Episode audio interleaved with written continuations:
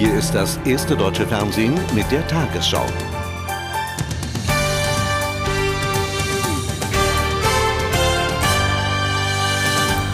Guten Abend, meine Damen und Herren. Bundeskanzler Schröder hat für seinen Reformkurs Rückendeckung von Grünen und Arbeitgebern erhalten. Kritikern in der SPD hielten sie entgegen, dass die Agenda 2010 angesichts der Wirtschaftskrise rasch und konsequent umgesetzt werden müsse. Für Sonderparteitage und Mitgliederbefragungen sei jetzt nicht die Zeit, so Arbeitgeberpräsident Hund.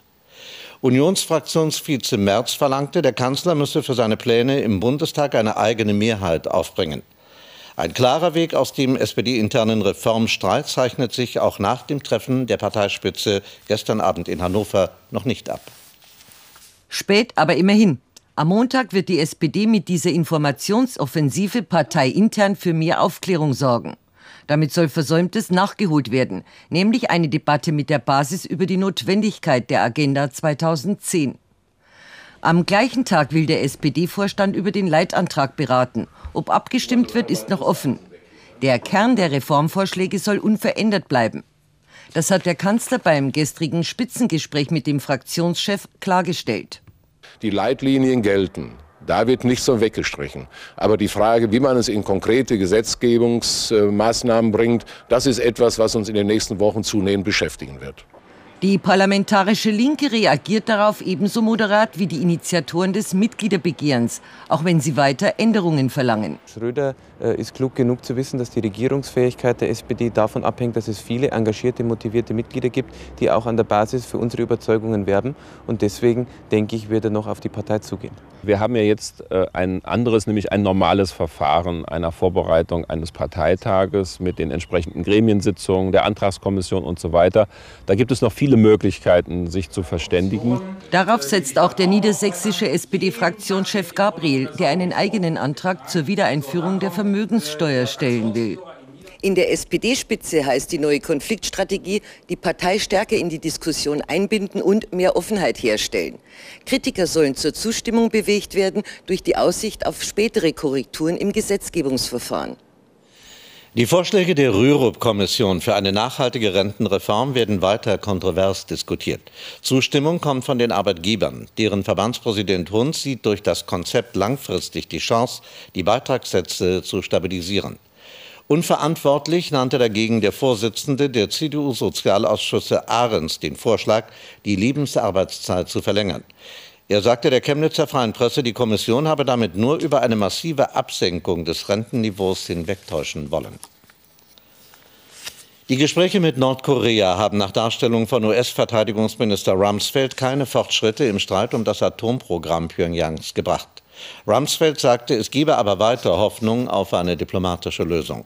Bei den Verhandlungen in Peking soll Nordkorea nach Angaben aus US-Regierungskreisen den Besitz von Atomwaffen eingeräumt haben. US-Unterhändler Kelly ist heute in die südkoreanische Hauptstadt Seoul weitergereist. Schon am Flughafen ist US-Unterhändler Kelly ein bedrängter Mann. Stimmt es wirklich, was da zuvor aus Washington gestreut wurde? Kelly gibt sich schweigsam. Zunächst will er Südkoreas Außenminister von dem Atomtreffen berichten. In Peking hatte man zuletzt von einem guten Verhandlungsstart gesprochen. Nach der Unterredung hier überwiegt aber die Sorge vor einer möglichen Atommacht Nordkorea. Wenn es wahr ist, dass der Norden Nuklearwaffen hat, dann verstößt das auch gegen unser gemeinsames Abkommen, sagt er, und es bedroht den Frieden der Region. In Pyongyang feiern derweil die Soldaten. Ein Bekenntnis zu eigenen Atomwaffen wird nicht bestätigt. Die Staatsmedien melden aber, Nordkorea habe einen Vorschlag unterbreitet, der auch Amerikas Bedenken Rechnung trage. Einzelheiten gibt es nicht. In dem Konflikt sollte weiter nach einer friedlichen Lösung gesucht werden, heißt es am Nachmittag, denn auch in Tokio. Wir hoffen, dass der begonnene Dialog nun fortgesetzt wird. Ich bin ein wenig besorgt, sagt draußen ein Passant, aber vielleicht will Nordkorea uns wieder mal nur Angst machen. Trotzdem ist es nah, sagt sie, ich habe Angst den Druck auf den anderen erhöhen und zugleich verbreiten, dass man selber nicht erpressbar ist. Das ist es, was im Atomstreit derzeit beide Seiten tun. Pyongyang wie Washington setzen angeblich auf die diplomatische Lösung, verbreiten zu Hause aber allzu gern, wie sehr sie doch einander hassen. Da sind wohl gute Diplomaten nötig, nicht nur am Verhandlungstisch. Palästinenserpräsident Arafat hat die rasche Umsetzung eines internationalen Friedensplans für den Nahen Osten gefordert. Die USA hatten die Veröffentlichung der Friedensinitiative von der Amtsübernahme des designierten Ministerpräsidenten Abbas abhängig gemacht. Über dessen neue Kabinettsliste, auf die sich Arafat und Abbas nach heftigem Streit geeinigt hatten, soll Anfang kommender Woche im palästinensischen Parlament abgestimmt werden. Einer der prominentesten Repräsentanten des gestürzten irakischen Regimes, der frühere Vizeregierungschef Aziz, befindet sich in der Hand der US-Streitkräfte. Der 67-Jährige habe sich in Bagdad gestellt und werde vernommen, teilte das US-Oberkommando in Katar mit. Auch der ehemalige irakische Spionagechef Hijazi wurde gefasst. Die Amerikaner erhoffen sich von den beiden Männern Hinweise über den Verbleib von Saddam Hussein. Für Massenvernichtungswaffen waren die anderen zuständig. Er kümmerte sich um die Außenpolitik und internationale Beziehungen. Tarek Assis am Tisch des revolutionären Kommandorates im Führerbunker während der letzten Kriegstage, vermutlich die letzten Bilder. Tarek Assis, ein treuer Parteigänger, ein Leben lang daher verstrickt in alles, was im Irak geschehen war. Er gab sich immer als strammer Anhänger Saddams, obwohl er den meisten Funktionären intellektuell weit überlegen gewesen sein dürfte. Wie alle lebte er im Luxus, goldene Wasserhähnen selbstverständlich. In den 70er Jahren war der Freund edler Zigarren Informationsminister, danach lange Jahre Außenminister, einer der wenigen in der Saddam-Riege mit internationalen Erfahrungen. Für den Westen war er das Gesicht des Irak, eloquent und geschliffene Umgangsformen. Zuletzt residierte er in diesem Palast aus Marmor und Größenwahn. Hier empfing er in der Uniform der Baath-Partei ausländische Delegationen. An Einfluss hatte er in den letzten Jahren verloren, das System aber nie in Frage gestellt. Bei solchen Gelegenheiten verkündete er sein Credo von der Unbesiegbarkeit des Irak und vom Kampf bis zur letzten Patrone. Tarek Aziz zweifellos the catch of the day, der Fang des Tages. Mit ihm ist das erste Dutzend voll der Liste der 55 am meisten gesuchten Iraker. Die meisten der bisher gefassten stammen allerdings von den hinteren Listenplätzen. Der ganz große Fang steht also noch aus. 5000 US-Soldaten aus dem rheinland-pfälzischen Baumholder sollen die amerikanischen Truppen in der Golfregion verstärken. Sie wurden am Morgen in der Smith-Kaserne verabschiedet. Insgesamt will die erste US-Panzerdivision rund 13.000 Soldaten aus Deutschland in den Irak schicken. Sie sollen für den Objektschutz eingesetzt werden und auf Patrouille gehen. Die erste Panzerdivision ist der größte Kampftruppenverband der Amerikaner außerhalb der USA. Ein Jahr nach dem Amoklauf im Erfurter Gutenberg-Gymnasium wird wieder verstärkt über die politischen Konsequenzen diskutiert. So bemängelt die Gewerkschaft der Polizei, die Verschärfung des Waffenrechts reiche nicht aus. Unionspolitiker fordern weitergehende Schritte beim Jugendmedienschutz. Bundesjustizministerin Zypris wies die Kritik zurück. Zugleich betonte sie, dass Erziehung zur Gewaltfreiheit schon im Kindergartenalter beginnen müsse. Ein Jahr danach in Erfurt Blumen vor dem Dom für die morgige Trauerfeier. G wie Gutenberg-Gymnasium, wo der 19-jährige Ex-Schüler 16 Menschen und sich selbst umbrachte.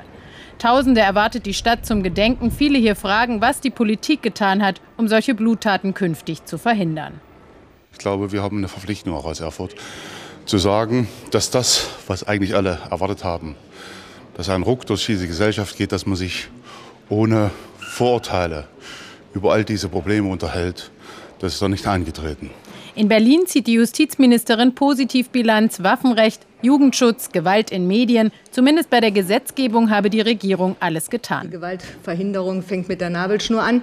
Ähm, ich glaube, dass das richtig ist. Ähm, wir müssen einfach sehen, dass wir schon im Kindergarten im Vorschulalter und auch in Tageseinrichtungen dazu kommen, Kindern beizubringen, wie man Konflikte friedlich löst, ohne aufeinander draufzuhauen. Jugendarbeit deshalb nun der Schwerpunkt im parteiübergreifenden Forum Kriminalprävention. Dennoch, der Union geht das alles noch nicht weit genug. Ich denke schon, man wird weiterhin die Frage stellen müssen, muss es denn überhaupt sein, dass gewaltverherrlichende Videos oder Computerspiele im Verleih erhältlich sind? Verbote, Strafen, Einigkeit aber darüber, dass das keine Allheilmittel sind. Es ist in der Tat wenig greifbar, weil man kann nicht sagen, man macht jetzt ein Gesetz und dann gibt es keine Jugendkriminalität mehr. Das noch leere Gutenberg-Gymnasium ein Jahr danach. Eine gewisse Ratlosigkeit bleibt, nicht nur in Erfurt. Die Entführung eines Linienbusses aus Bremen ist am Nachmittag ohne Gewalt zu Ende gegangen. Der Täter, ein 17 Jahre alter gebürtiger Libanese, gab nach rund sechseinhalb Stunden auf. Alle anfänglich 19 Geiseln blieben unverletzt. Der Kidnapper hatte den Bus am Morgen in seine Gewalt gebracht und den Fahrer auf die Autobahn in Richtung Süden gezwungen. Die Polizei verfolgt auch Hinweise auf einen islamistischen Hintergrund. Ende einer Geiselnahme. Verlassen steht der Bus der Linie 120 mitten auf der A7 kurz vor Hildesheim. Minuten zuvor hatte ein Sondereinsatzkommando den Bus gestürmt, nachdem der Geiselnehmer auch die letzte Geisel freigelassen hatte.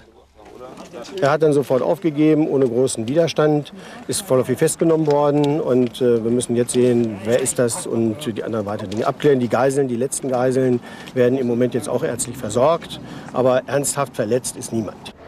An dieser Haltestelle im Bremer Süden hatte am Morgen das sechsstündige Geiseldrama begonnen. Der 17-Jährige brachte den Bus in seine Gewalt und bedrohte den Busfahrer mit einer Schreckschusspistole, während sich die übrigen Geiseln in die hinteren Reihen setzen mussten. Dann ging es auf der A27 zunächst nach Hannover und dann auf der A7 weiter Richtung Süden. In angemessenem Abstand dahinter ein Heer von Einsatzfahrzeugen. Kurz vor Hildesheim dann stoppt der Bus. Verhandlungen durch die offene Tür mit Erfolg. Denn nach und nach lässt der Entführer eine Geisel nach der anderen gehen. So zum Beispiel diese Frau, die zuvor einen Kreislaufkollaps erlitten hatte. Um kurz nach vier dann der Zugriff. Am Abend erste Informationen über das Motiv. Der Täter habe in Briefen geschrieben, dass er gegen Israel kämpfen wolle, dass er genug habe von den Demütigungen, dass er hier Personen, die mit Al-Qaida in Verbindung stellen, darunter der ja allgemein bekannte Binashib, freigepresst haben möchte. Ob der Täter allerdings zu einem Terrornetzwerk gehört oder die Tat einen eher harmlosen Hintergrund hat, sollen die weiteren Ermittlungen klären. Im Tarifkonflikt bei der Bahn hat die Gewerkschaft deutscher Lokführer eine weitere Niederlage einstecken müssen. Das Arbeitsgericht Frankfurt bestätigte eine einstweilige Verfügung gegen die angekündigten Warnstreiks. Damit bleibt es der GDL vorerst untersagt, ihren Forderungen durch Arbeitsniederlegungen Nachdruck zu verleihen. Die Gewerkschaft will einen eigenen Tarifvertrag für Lokführer durchsetzen. Ihr Vorsitzender Schell kündigte Berufung gegen den Gerichtsentscheid an. Seit heute können Telefonkunden auch Ortsgespräche im Call-by-Call-Verfahren über einen anderen Anbieter als die Deutsche Telekom führen. Die Stiftung Warentest warnt allerdings, dass es bei einigen der Telefongesellschaften der Ortstarif nur dann gilt, wenn beide Teilnehmer die gleiche Vorwahl haben. Die Nummer eines alternativen Anbieters vorwählen und sparen. Fast 30 Prozent der Ferngespräche werden bereits so geführt. Seit heute funktioniert das auch im Ortsnetz. Call im Ortsnetz bietet nun auch den Kunden die Möglichkeit, zu privaten Anbietern zu wechseln, die bisher keine Wahlmöglichkeit im Ortsnetz hatten, da viele City Carrier nur in größeren Ballungsgebieten tätig gewesen sind. Deswegen glauben wir, dass auf ganz Deutschland gesehen hier nochmal ein deutlicher Wettbewerbsschub und viele Kunden zu Call im Ortsnetz kommen werden. Etwa 20 alternative Anbieter versprechen nun kräftige Preisnachlässe mit Tarifen von teilweise einem Cent pro Minute. Telekom-Kunden zahlen in der Regel deutlich mehr. Doch wie lange die niedrigen Preise zu halten sind, ist fraglich, denn die Konkurrenz nutzt die Leitungen der Telekom. Allein das kostet schon etwa einen Cent pro Minute. Wer Gewinn machen will, muss langfristig also mehr verlangen als Kampfpreise. Nach jetzigen Kalkulationen gibt es äh, Preissenkungen um die 20, 30, 60 Prozent habe ich auch schon gesehen, aber die Preise sind wahrscheinlich alle noch im Fluss. Dass die Tarife aber weiter sinken, ist unwahrscheinlich. Die Telekom hat bereits eine Erhöhung der Leitungsmieten bei der Regulierungsbehörde beantragt. Intern rechnet der Bonner Konzern mit Millionenverlusten durch das Ende des Monopols im Ortsnetz. Die Inflation ist weiter rückläufig. Nach vorläufigen Berechnungen des Statistischen Bundesamtes liegt die Teuerungsrate in diesem Monat im Jahresvergleich bei 1,1 Prozent. Im März waren es noch 1,2 Prozent. Grund seien sinkende Preise für Mineralöl und Benzin. Teurer waren dagegen Eier, Fleisch und Hotelzimmer. Mit großem Andrang hat die internationale Gartenbauausstellung begonnen. Bei Sonnenschein kamen über 40.000 Besucher nach Rostock. 450.000 Frühlingsblumen und 3.500 Bäume verwandeln die frühere Brachfläche an der Warnow in einen Besuchermagneten. Bis zum 12. Oktober präsentieren 35 Staaten landestypische Gärten. Mit 17.000 Dauerkarten und vielen Tagestickets sind bereits mehr Eintrittskarten verkauft worden als zu Beginn der Expo 2000 in Hannover. Und nun die Wettervorhersage für morgen Samstag, den 26. April. Das Regentief sitzt westlich von Irland und schickt seine Wolken nach Frankreich und Deutschland. In Spanien setzt sich allerdings meist die Sonne durch. Soweit reicht der Einfluss des Tiefs nicht. Das Hoch über Osteuropa bringt Sonne von Ostschweden bis nach Griechenland. Heute Nacht gelangen die Regenwolken allmählich nach Deutschland. Regen aus dichten Wolken erreicht am Morgen die Weser und den Westen Bayerns. Vormittag scheint nur im äußersten Osten die Sonne durch dünne Wolken. Nachmittags und abends regnet es besonders in der Mitte kräftig, mit Gewittern durchsetzt. Fast überall sinken 10 bis 35 Liter Regen pro Quadratmeter bis morgen Abend die Waldbrandgefahr. Nur südlich der Donau ist es weniger. Der Wind weht im Norden mäßig bis frisch mit starken Böen an der Ostseeküste. Sonst kommt er eher schwach und dreht auf Südwest. Heute Nacht liegen die Temperaturen zwischen 6 und 15 Grad. Morgen steigen die Werte auf 12 Grad an den Küsten und 23 Grad im bayerischen Osten. In den nächsten Tagen wechseln sich Schauer und Sonne ab. Dabei wird es von Süden her wieder sonniger und wärmer.